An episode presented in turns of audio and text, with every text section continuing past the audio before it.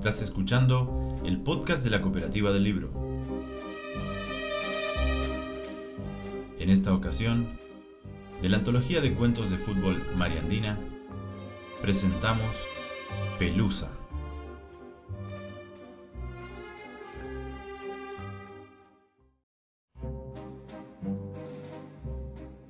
Juraban que Pablo lo había contado mil veces. Mil, ¿eh? No una, ni dos, ni cien. Mil. En el camino a la cancha, en ese pequeño vestuario del club o en la cantina después de cada partido. Era una rutina perfecta. Romper la red, coronarse, que la garganta recibiera cada letra con goce. G-O-L. Gol. Un gol. Eso quería Pablo. Y si lo hago se lo dedico a mi viejo, repetía.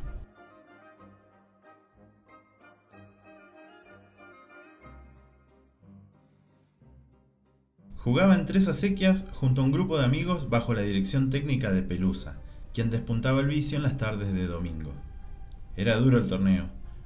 No tanto como aquella vez en que Ramírez eligió seguir gambeteando pese a la advertencia de sus compañeros. Pero era duro. A Ramírez le diagnosticaron fractura expuesta de tibia y peroné, además de un desgarro que nadie recuerda dónde fue. Los pibes sufrían el rigor de los veteranos y los árbitros Casi siempre señores mayores con más miedo que vocación para impartir justicia, hacían la vista gorda ante las patadas generalizadas. Y en medio de ese meter más que jugar, Pelusa siempre encontraba un resquicio para que sus equipos lo hicieran. Había ganado muchos títulos en la liga local, aunque nadie podía precisar cuántos eran. Pablo era lateral derecho, con escasos recursos técnicos pero con una entrega y un corazón envidiable. Nunca escapaba al sacrificio y por eso era querido por sus compañeros. No solía escalar por su costado y prefería permanecer alerta al rival. Mi costado no es de fiar, suelo pifiar más de una vez, decía, y estallaba la carcajada generalizada de sus compañeros. A veces lo traicionaba el temperamento y una tarjeta roja volaba por el aire. Usted se va, le decía el árbitro. Mientras de reojo miraba que nadie quisiera vengar la osadía de elevar una roja por sobre su cabeza.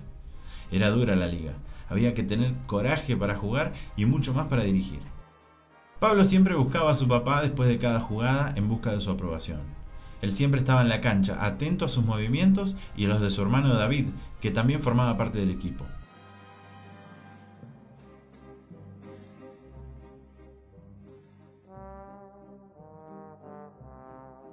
Dicen que Pablo soñaba con aquel gol bendito con los ojos abiertos.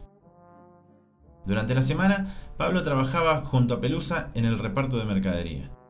Arrancaban bien temprano y compartían casi todo el día arriba del viejo camión frigorífico. Y en esa pequeña cabina, mientras uno soñaba con el gol más maravilloso que se haya visto jamás, el otro intentaba armar retazos de su vida. Los recuerdos lo tomaban por sorpresa y no sabía cómo domarlos.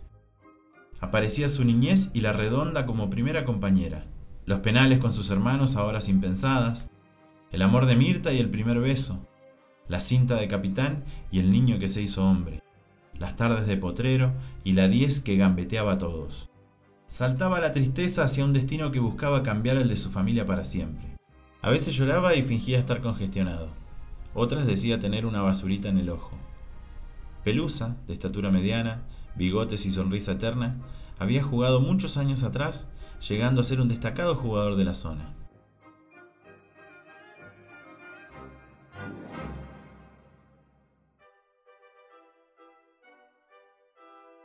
Los días de la semana, por las noches, con frío o con calor, nadie faltaba a entrenar.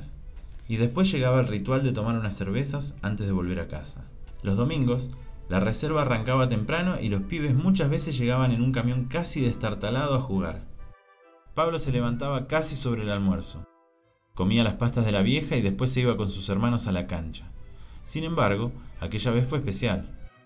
San Carlos Chapanay era el rival y la pelea por los primeros puestos estaba más caliente que nunca. La noche anterior había soñado con su abuelo Juan. Hacía mucho que el abuelo ya no estaba, pero él siempre lo tenía presente. Por eso la siesta de aquel domingo de mayo olía distinta. La cancha lucía espléndida y el perfume de los eucaliptos que rodeaban el campo de juego se metía por los poros. Si hasta parecía sentir en el aire el eco de tantos goles que venían desde el pasado. Mujeres y hombres compartían mates en los viejos tablones de madera, mientras otros preferían jugar a las cartas o al dominó en la cantina hasta la hora del partido. En el camarín era un niño. Solía esconder cosas, desenrollar vendas prolijamente enrolladas o mojar medias a punto de ser usadas. Era un niño feliz, y aquel domingo se sentía pleno. Por eso, apenas sonó el silbato del referí, supo que algo distinto iba a ocurrir. Al principio la redonda se movía mansa para luego ser un capricho en medio de piernas que querían poseerla. Nadie podía enamorarla. Ella reconocía de inmediato a quien mejor la trataba. Quienes estaban presentes aquella vez no olvidan lo que sucedió. Un rebote, un volante que no llegó a cubrir y el destino que decidió jugar sus cartas. La historia, escrita desde la misma tarde en que su mamá lo puso en penitencia por romper un jarrón, comenzaba a escribir su mejor capítulo. Pablo siempre recordaba ese momento y la complicidad del viejo cuando a la vuelta del trabajo conoció la travesura. Su papá era un niño más cuando había una redonda presente. No se podía controlar. Y al final nadie podía culparlo. Si el fútbol es como el amor, nadie puede controlarse frente a tanta pasión. Solo llega y ¡zas! Lo parte a uno como un rayo. Como mirar a los ojos verdes más lindos del mundo. Y Pablo fue al encuentro de aquella pelota con todos esos recuerdos en la cabeza, como un enamorado, como alguien que quiere olvidar otros tiempos. Eran él y la redonda en pleno romance. Y Mirta, su mamá, y el tirón de orejas por el jarrón roto, y el remate furioso desde mitad de la cancha, con fuerza, con la esperanza de un futuro mejor, con el grito atravesado en la garganta, y un vuelo de pájaros cruzando el cielo, y la redonda cortando ese cielo y un arquero distraído, y un balón encendido, dejando una estela detrás de sí.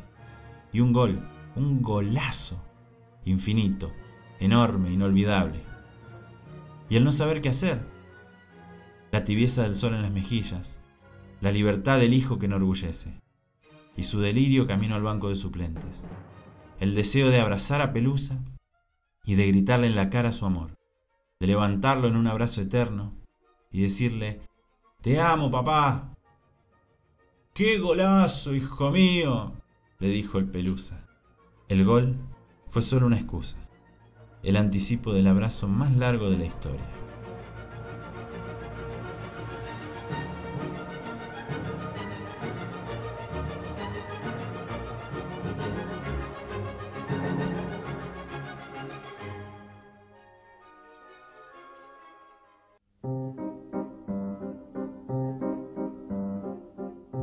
Estuviste escuchando el podcast de la Cooperativa del Libro.